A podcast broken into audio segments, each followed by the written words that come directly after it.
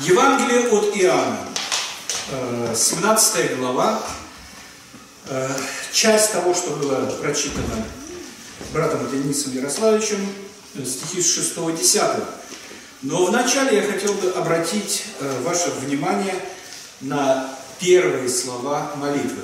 Вообще, как напоминание, 17 глава, первая священническая молитва. Почему первая священническая молитва? Потому что это молитва заступничества. Э, предназначение первосвященника, напомните мне, приносить жертвы, а потом он входит в святое святых э, и стоит перед престолом благодати, перед святой святых, вернее, и э, молит о заступничестве. Он становится заступником за народ. И вот не могу не вспомнить, но в Трусковце там такой новый поставили монумент возле церкви э, Деву Марию, и, э, и написано «Заступница наша». Но это как-то в тему, да? Э, что даже не Иисус наш заступник, а Дева Мария. Поразительно, поразительно.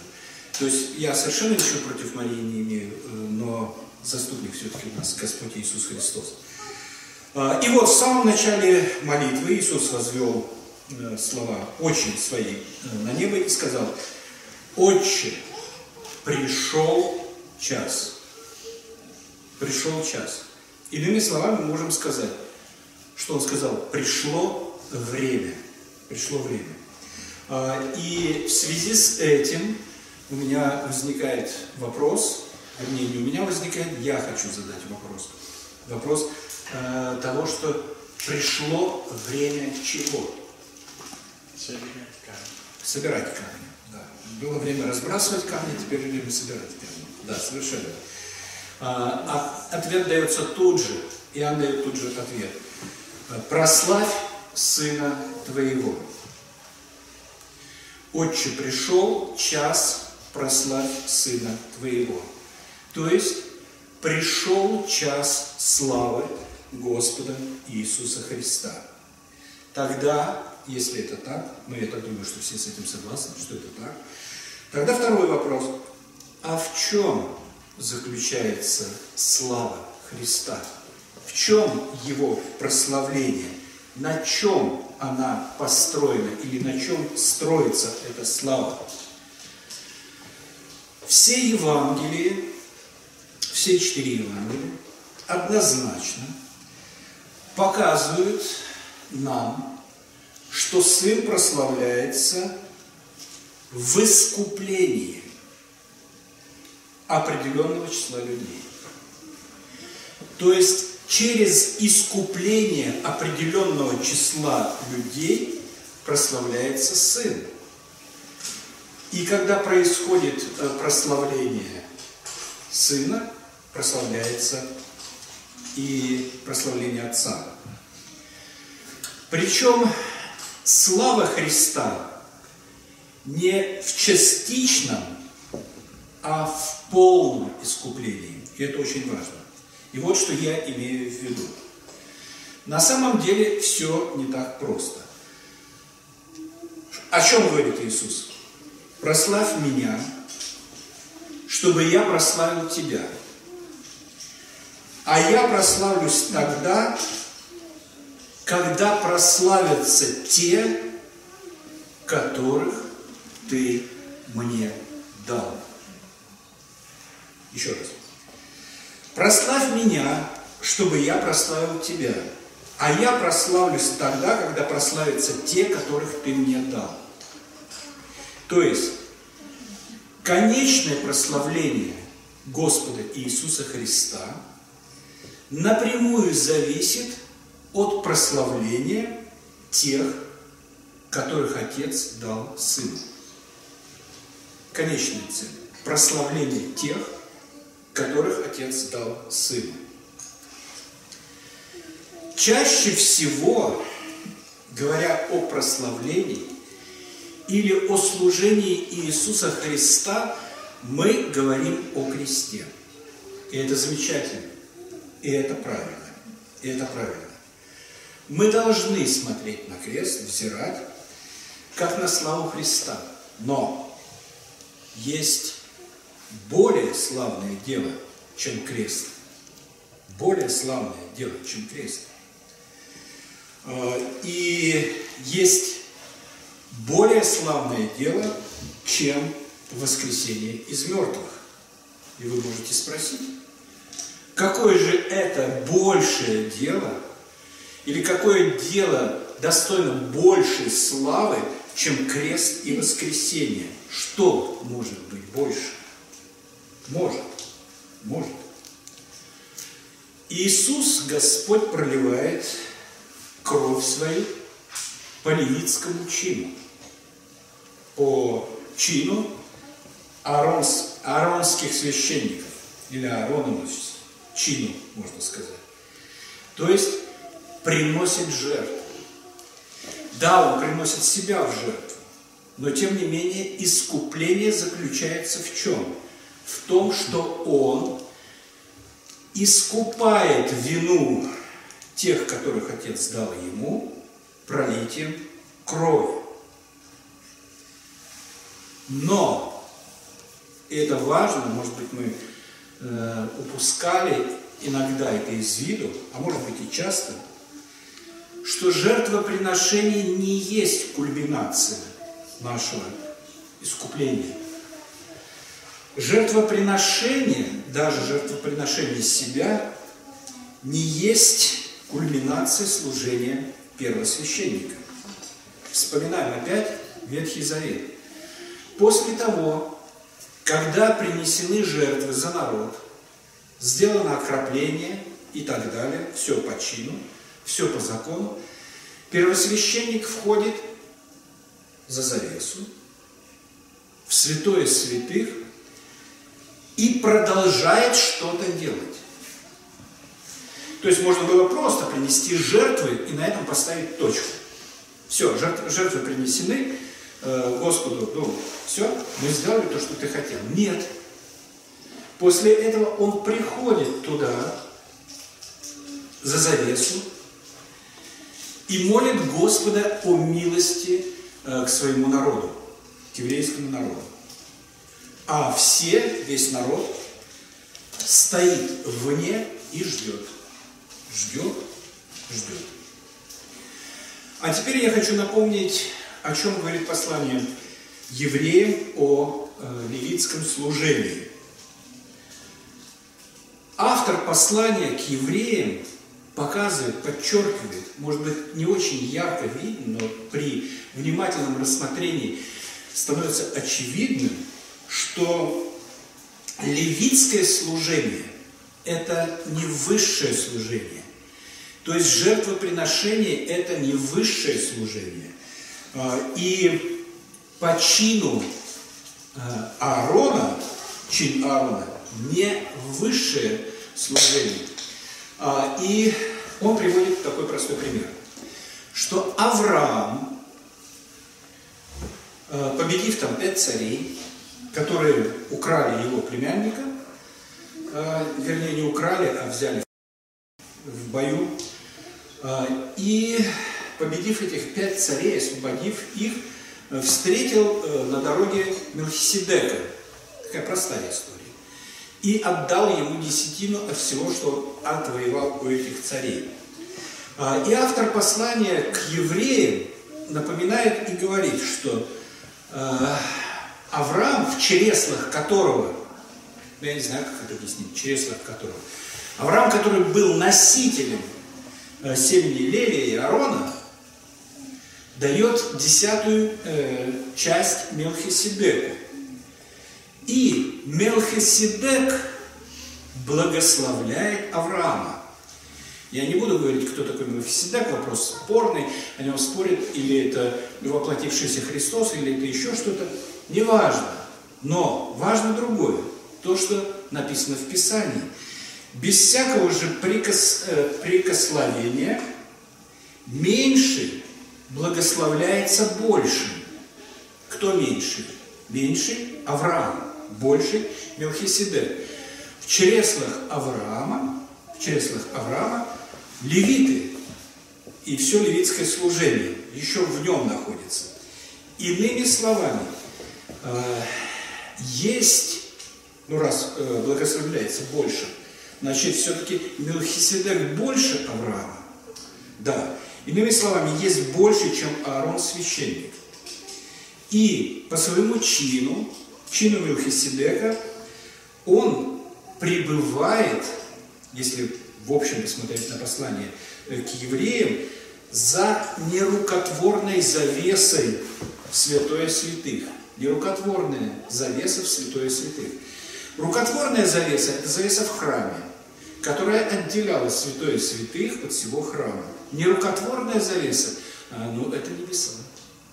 Это небеса.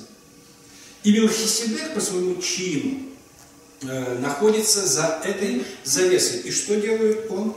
То же, что и первосвященник на земле. Он э, несет заступническое э, служение. То есть пред престолом благодати несет заступническое служение. И автор послания к евреям показывает, что Мелхиседек славнее Левия, поэтому служение заступничества славнее жертвоприношения. Поэтому служение заступничества славнее жертвоприношения.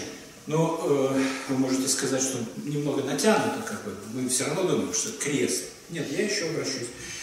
Э, э, почему? Потому что, к Писанию. Почему? Потому что заступничество является завершающей фазой искупления, процесса искупления. Завершающая фаза процесса искупления. Да, Иисус Христос умер на кресте, чтобы заплатить за грехи. Но важнее Его жизнь, цель которой ввести нас в славу окончательно. Ввести нас в славу окончательно. Или прославить, если хотите.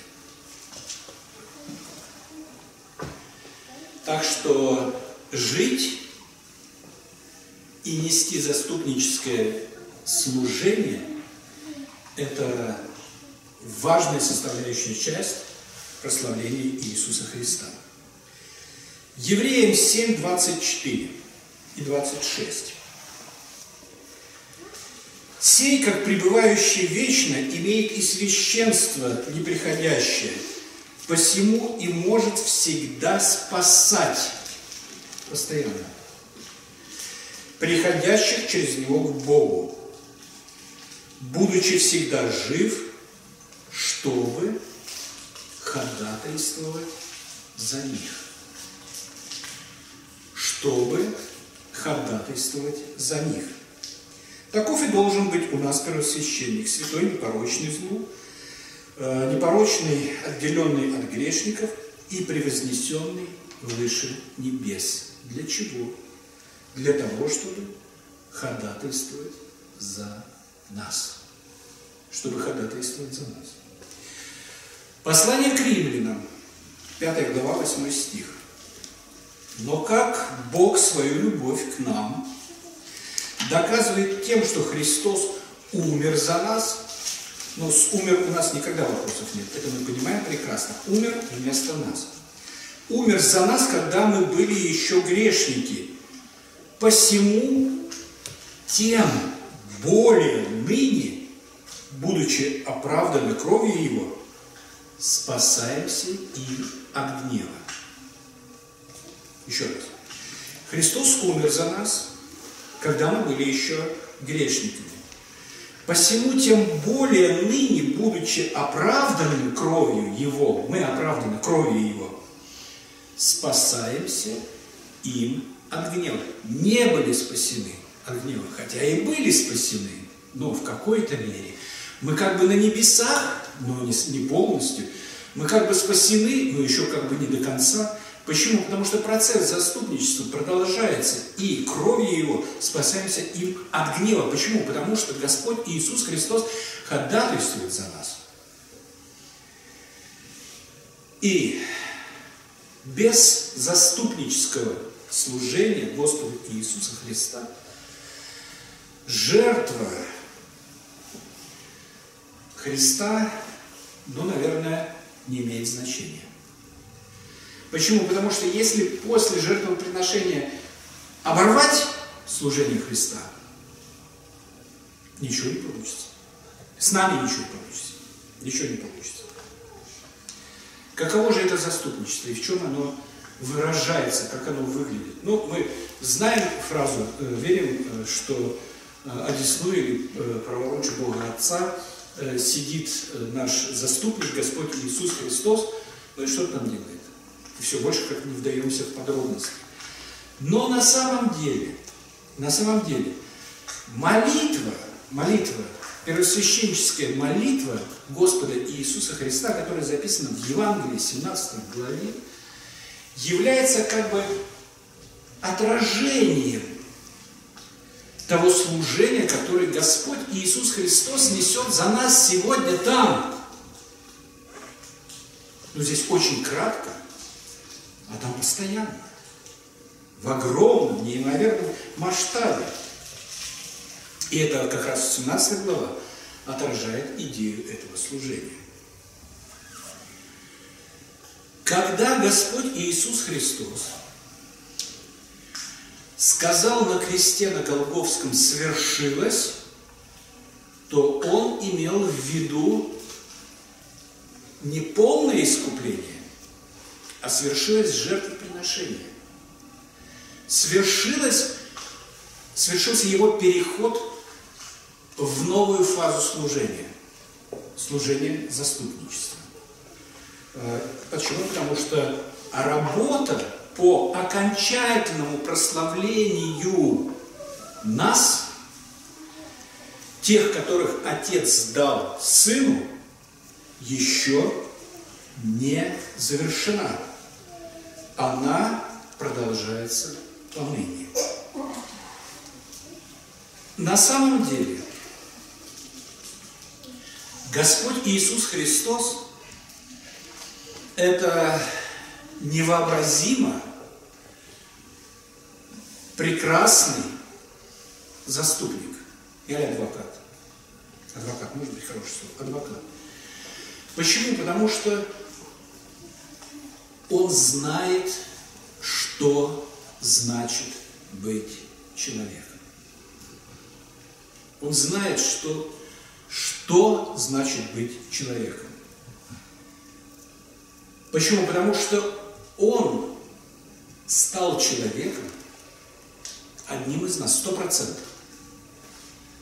Оставаясь при этом сто процентов Богом. Но не смесью. А именно сто процентов Бог и сто процентов человек. И он знает, что такое голод. Он знает, что такое болезнь. Он знает, что такое страдание. Знает ли отец? Ну, он знает, что это такое. Но он не прочувствовал на себе. Иисус прошел через все, через все это. Он знает, как нам непросто порой бывает жить в этом мире. Он знает, что мы страдаем, и насколько это может быть больным, страдание. И все это он испытал на себе. И поэтому с полным пониманием выполняет свою адвокатскую миссию. Свидетельствует о нас и ведет к славе. О ком же молит Господь Иисус Христос? Первую часть мы разбирали э, о прославлении, это первые пять стихов. Э, «Прославь меня, я прославлю тебя, как ты прославился сам». Понятно. Но дальше в молитве он молит о своих учениках и потом о всех верующих. Это дальше. Это дальше. Мы можем объединить э, всех и сказать, что он молит за определенную группу. Кто же эти люди? Вот никакой тайны нет. Иисус на самом деле молится о группе людей, о которых Он и говорит. О тех, которым Он открыл имя Отца. Молит о них. Господь Иисус Христос определенному количеству людей открыл имя Отца. Что это значит? Открыл имя Твое человеком. Это совсем не то, что делают свидетели Иеговы. Они напирают, что в каком-то сочетании звуков есть магический смысл Иегова. Вот скажи Иегова, да, все у тебя будет в порядке.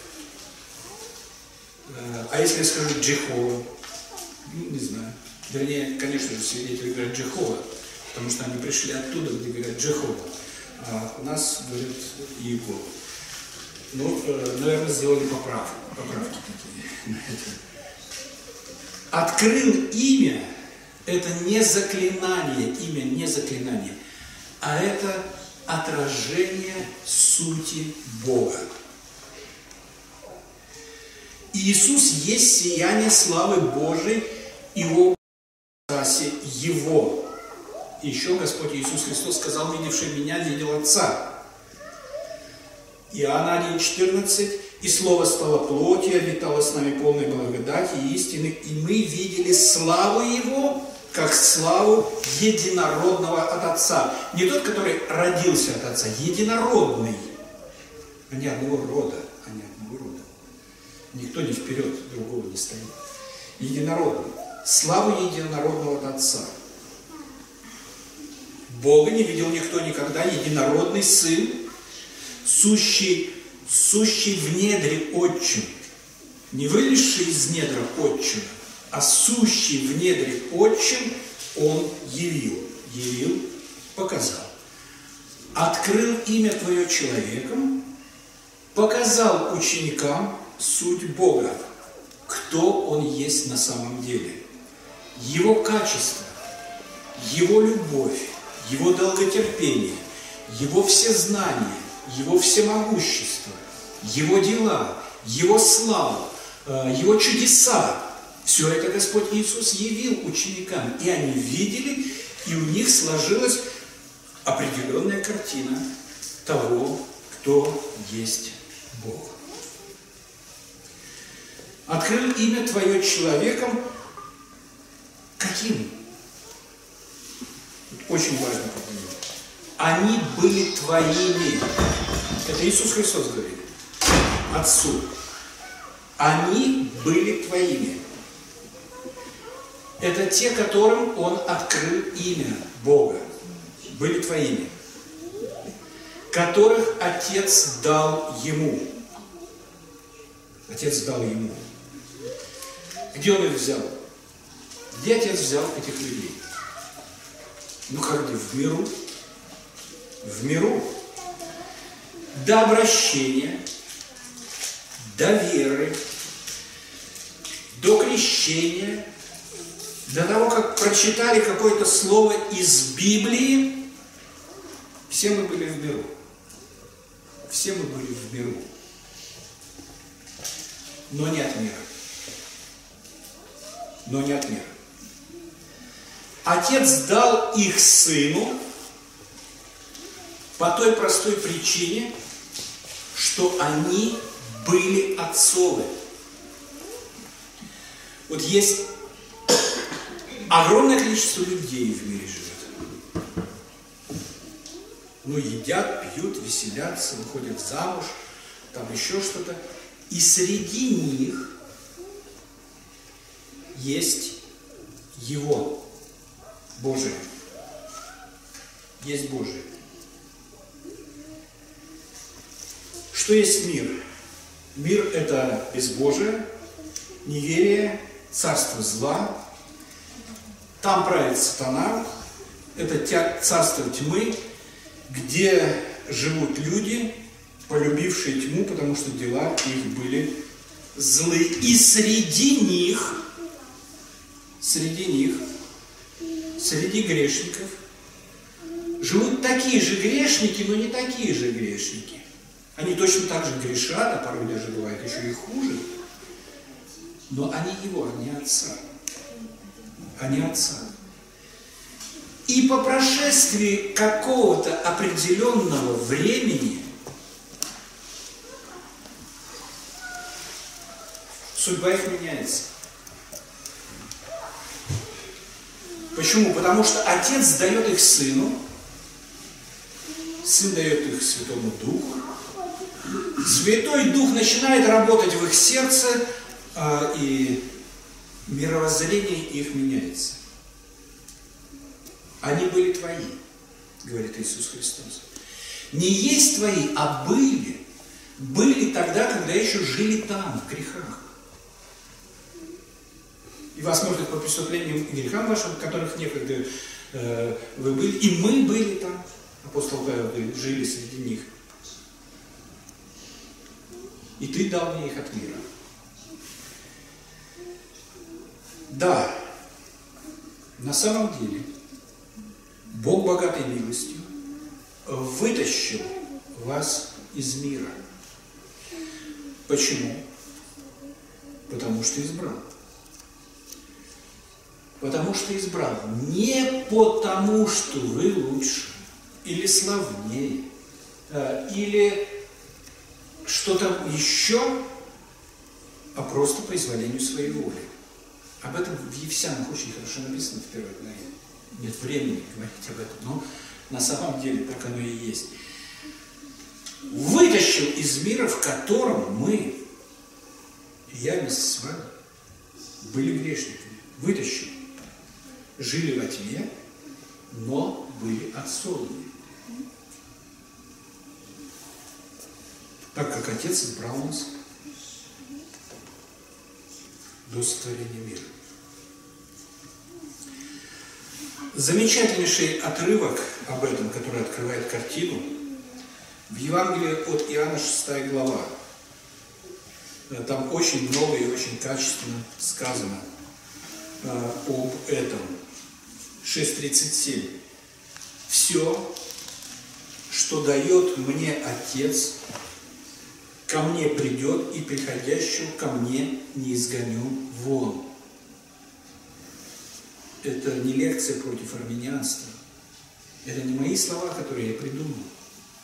Это говорит Господь Иисус Христос. Все, что дает мне Отец, ко мне придет, и приходящего ко мне не изгоню вон. 39 стих.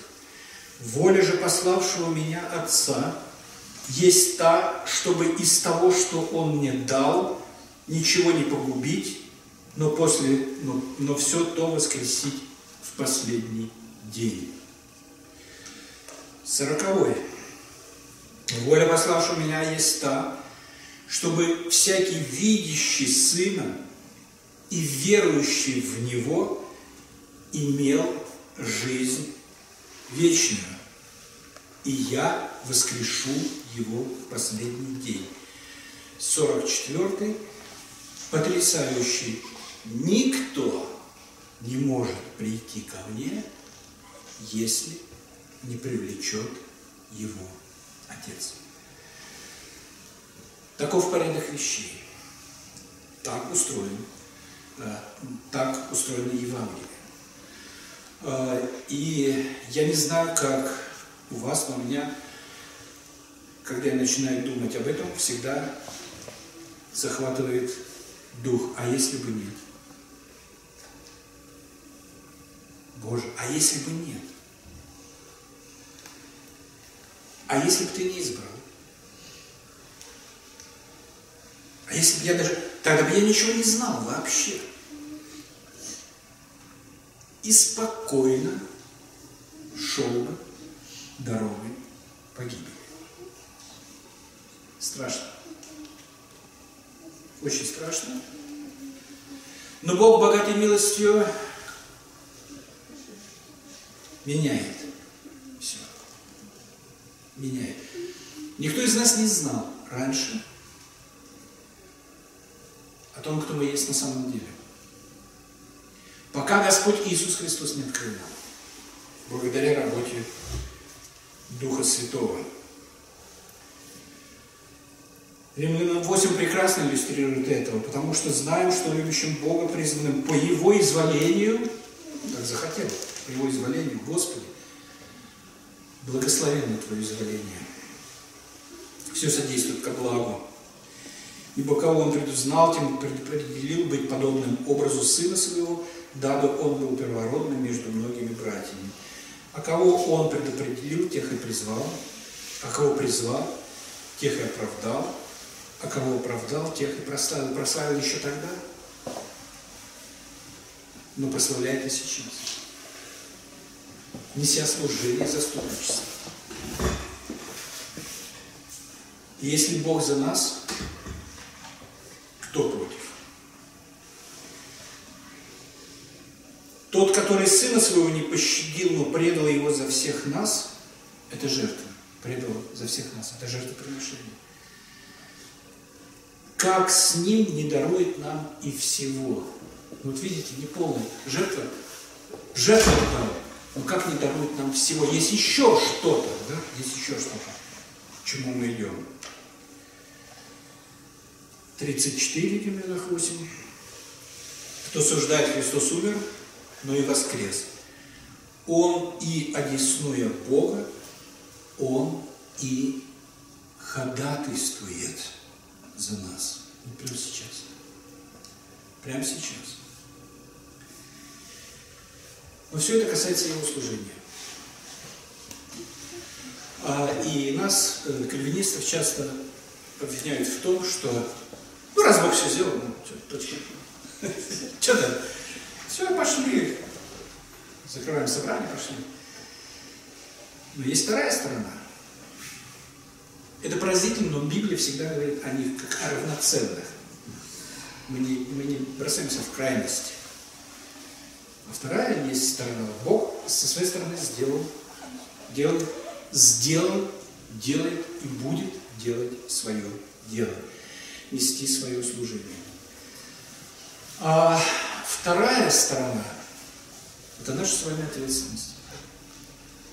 И они сохранили Слово Твое.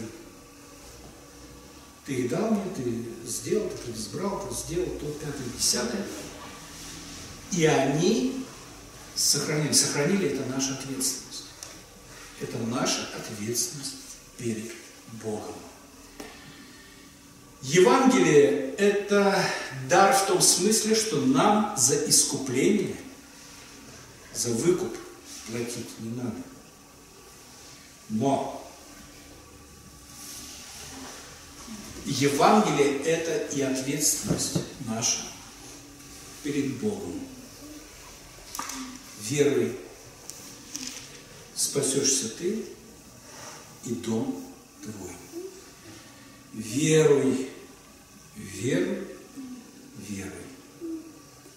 И они сохранили Слово Твое. Но все-таки просто. Но все-таки. Ничто не входит в противоречие на самом деле. Библия равнозначно говорит об избрании, и Библия равнозначно, как об избрании, говорит и о нашей ответственности. Ответственность перед Богом.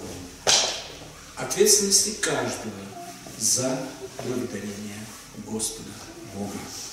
Будем молиться.